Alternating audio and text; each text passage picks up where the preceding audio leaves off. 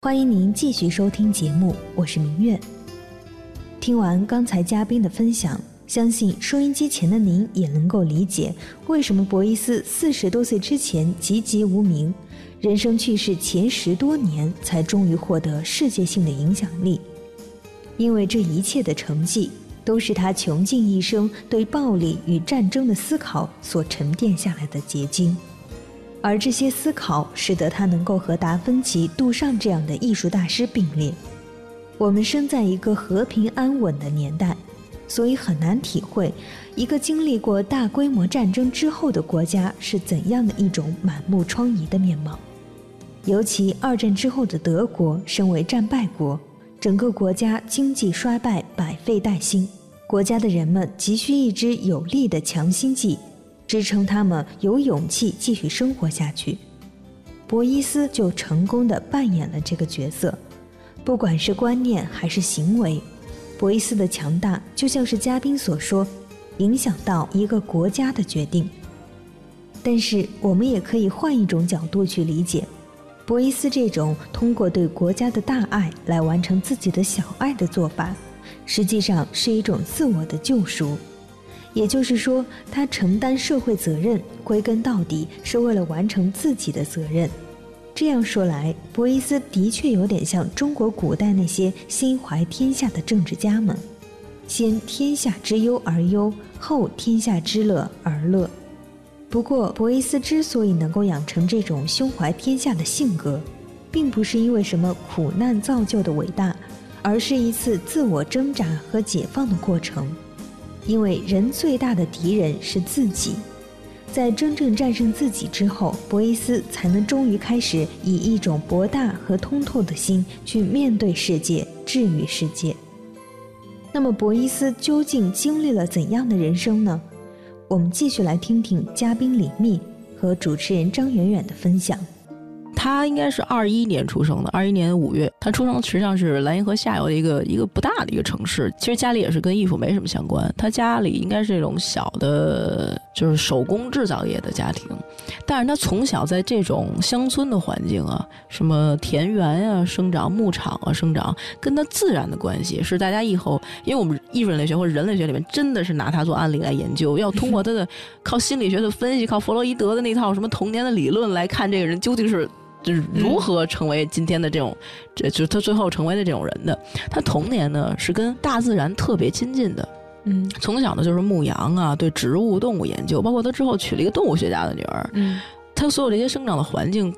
培养他成为一个内心感官非常丰富、很懂得体会，就是自然中的一些自然的东西，然后动物的情绪、自然的情绪、呃自然的变化。应该是从童年就开始思索一种，就是万事万物吧，在遵循的一些规律，总是有一些道理的。他是一个正义的人，他是尊重一些自然本身，即使是不可洞悉，或者是你知道咱们跟自然之间的关系千丝万缕，总是有些所谓的这个正常的规律或应该走的规律的。从小就在试图感知这些，这是我们回来看他吧。就是说，如果硬说要分析这个人的话，他童年中一定是对自然这种情感，包括在他形成这个人的之后的逻辑中非常重要的一个链条。他对动物的理解，对动物的解读，因为从作品中能看出来，他用了很多这些元素，动物的元素。他跟动物一起生活，他抱着兔子跟别人宣教，这些东西都是实际上跟这个经验有关的。但是呢，就说他家里是。就是信仰天主教的，可是因为现代之后，这个战争和宗教信仰对人的影响力在受了各种各样的挑战。他没有一心皈依了这个什么宗教伦理什么的，跟自由精神也有关嘛。他小时候高中毕业前一年跟着马戏团跑了，马戏团到了那么小镇做演出，然后人老人家就是就真是逃跑了，就是离家出走，跟着马戏团游荡去了，最后被家人辛苦给找回来以后才复的学。你能感觉到有这种经历的人，多少是个叛逆的，或者是很热血的，他敢于去冒险的，其实挺单纯的。对我来说，这些艺术家们很单纯，对未知有一种挑战的精神。很多艺术家，你能从他的童年的经历时候，你能感觉到这人的韧性。初高中的孩子离家出走也是个大事，这种人他的性格一定是很坚韧的，然后他人格是颇有强度的这种人格。这种冲动也是使他成为艺术家的一个，我觉得也是一个不可或缺的一个因素。对，没有冲动，怎么能来这种可以给你冲击力的作品？而且你是要靠这些内在的冲动和你人格中的一些东西来承担责任的。可是我觉得最好就是所有的艺术家，你会发现他有冲动的同时，他知道怎么样控制自己这个冲动，对对对在适当的这个好的艺术家是这样，在好的在该呈现的时候呈现，而不是把这个所谓这个冲动挥霍了。对，因为这个人的能量啊，你不用在正地儿的话，很 有可能真的就是会浪费掉，或者你走入一个歧途都有可能。其实你看他小时候这样吧，大学毕业了之后，他也面临失业。他是在社会中挺各色的，也遭受挺严重的打击的，情感又是很真挚的，结果还遭受失恋。他这段时期啊，我觉得有些人是觉得挺重要的，有些人会觉得相当就是真的会被相当忽略的。我挺赞同于就是这段时期挺重要的一个观点，因为他之前失恋，然后又出了学校以后不能找到工作，不能在社会中有立足之地，自暴自弃了一段时间。这段时间呢，他被他的好朋友格林腾一对兄弟呢送到了他们家的农场来嗯避开就是社会中很纷杂的一些东西。在这段时间呢，有一些生活经历，我觉得对他影响是很大的。他那时候是那种一天抽六十到八十根烟，你能想象吗？就纯是自暴自弃。但是呢，有一天这个格林腾夫人就是淳朴的牧场主妇。承担了一家人的生活重担，他跟那个博伊斯说了一些话，说你可能认为我的生活啊阳光灿烂，天天跟这些动物和这个大自然就是打交道，然后很简单的生活，不受都市的干扰，我也没有接触不到什么先进的东西，我也不是很落后，我祖先几百年前之前就那么活，我现在也那么活，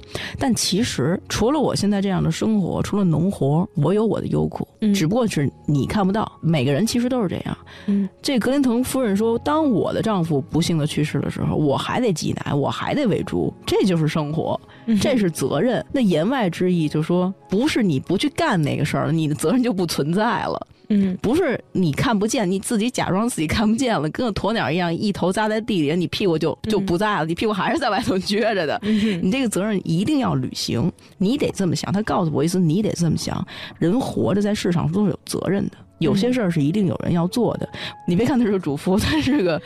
简直是个哲学家。他真实活着的人，是对真正的生活真谛是很有认识的。所以其实有的时候我们在发现一些生活真谛的这个阐述里面，有人用很诗性化的语言来说这有些。人就是真的是有的人是很直白有力，甚至比较残忍的说出这种真实面，但是你不得不承认他们是说的对的。对，而且这种话，农场的人知道博伊斯不是个简单的人，知道嗯他是能认识到博伊斯的一些才华，才会说这种话。因为他告诉博伊斯，当你认识到了这种责任和那种不能逃避责任的命运，其他的事情就迎刃而解了。嗯这一点我觉得很有意思。博伊斯从这次谈话之后，基本没有多长时间就离开这个农场，嗯放弃这种天天颓废的生活，真正的开始。而且很妙的是，你能从后面他的很多作品和他的行为中，你能寻迹到这些话和当时这些经历对他的影响。就是你能从那些他的作品中感觉到，我们在这个世界上啊，帮助我们的东西非常多。嗯有的时候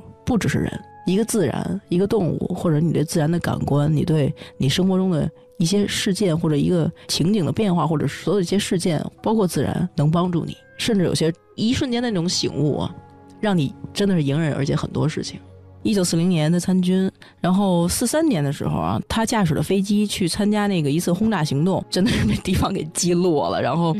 他同时舱内有那个战友嗯就丧命了。他自己留下的传记嘛，他自己写自己是颅骨啊、肋骨啊受伤，四肢全折断了。嗯就这种情况下，他幸存了。他当时被当地的土著，咱们叫鞑靼人，就是革命的革字旁边一个嗯嗯达人的达，嗯然后鞑靼人。他被鞑靼人给救了，然后根据他自己的回忆呢，当时鞑靼人往他身上涂抹那个油脂，是为了保存他身体的能量，而且那个、比如说治疗伤口什么的，嗯。用毛毯把他给裹住，把这个几乎已经废了的人就这么给救活了。然后他存活的这段时间，他可能有些幻觉，嗯。或者是当时草原上面飞奔的一些，比如说兔子这种形象，嗯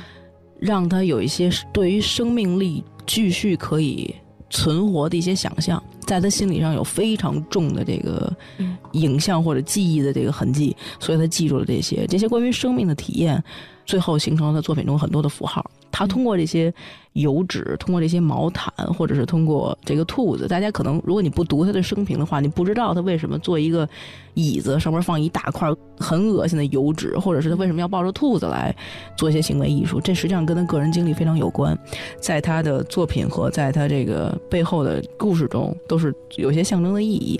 这些战争经验对看他的作品是非常重要的。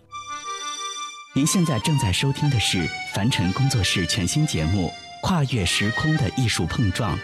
精彩稍后继续。Die Menschen sind müde, doch viele gehen nicht gleich nach Haus. Denn drüben klingt aus einer offenen Türe Musik auf den Gehsteig hinaus. Die kleine Kneipe in unserer Straße,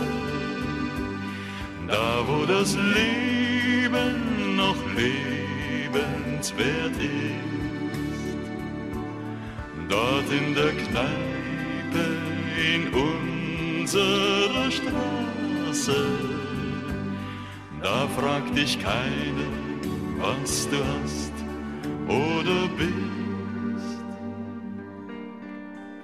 Die Postkarten dort an der Wand in der Ecke, das Foto vom Fußballverein, das Stimmengewirr, die Musik aus der Jukebox, all das ist ein Stückchen daheim. Du wirfst eine Mark in den Münzautomaten, schaust anderen beim Kartenspiel zu und stehst mit dem Pilz in der Hand an der Theke und bist gleich mit jedem per Du. Die kleine Kneipe unserer Straße, da wo das Leben noch lebenswert ist, dort in der Kneipe in unserer Straße, da fragt dich keiner, was du hast oder bist. Man redet sich heiß und spricht sich von der Seele, was einem die Laune vergeht. Bei Korn und bei Bier findet mancher die Lösung für alle Probleme der Welt. Wer Hunger hat, der bestellt Würstchen mit Kraut, weil es andere Speisen nicht gibt. Die Rechnung, die steht auf dem Bierdeckel drauf, doch beim Wirt hier hat jeder Kredit. Die kleine Kneipe in unserer Straße, da wo das Leben noch lebenswert ist